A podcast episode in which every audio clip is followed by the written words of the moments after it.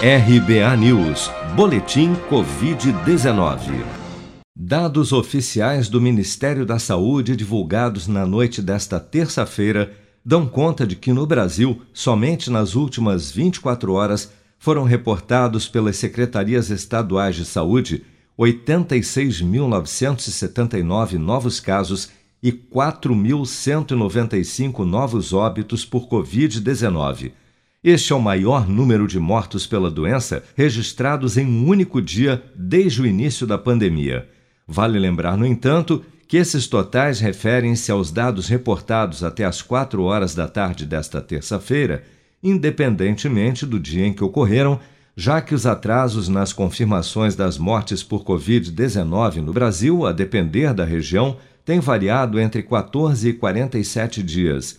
No total, 336.947 pessoas já morreram em razão da doença em todo o país desde março do ano passado.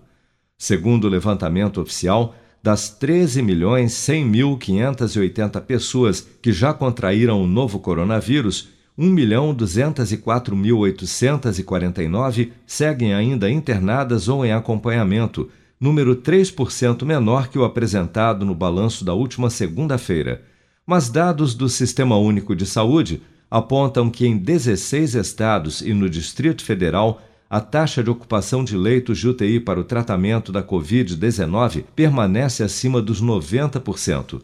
São eles Paraná, Santa Catarina, Rio Grande do Sul, São Paulo, Minas Gerais, Mato Grosso do Sul, Goiás, Mato Grosso, Pernambuco, Acre, Rondônia, Tocantins, Amapá, Rio Grande do Norte, Ceará e Piauí.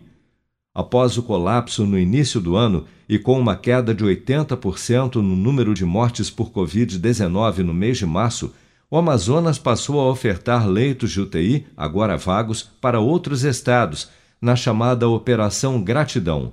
O governo do Amazonas informou ainda que nenhum leito será desativado enquanto a doença não for contida no país, como destaca o secretário de Saúde do Estado, Marcelo Campelo.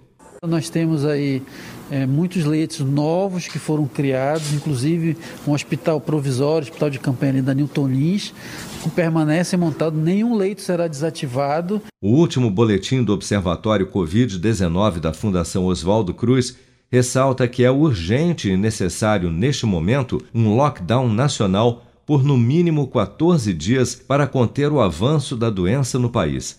Para os pesquisadores da Fiocruz, somente com uma interrupção em nível nacional da circulação de pessoas haverá uma redução realmente significativa, em torno de 40%, das taxas de transmissão e do número de casos de infecção pelo novo coronavírus em todo o país.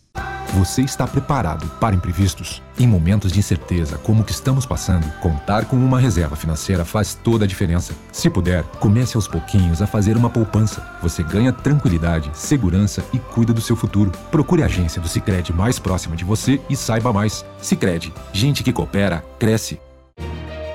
Com produção de Bárbara Couto, de Brasília, Flávio Carpes.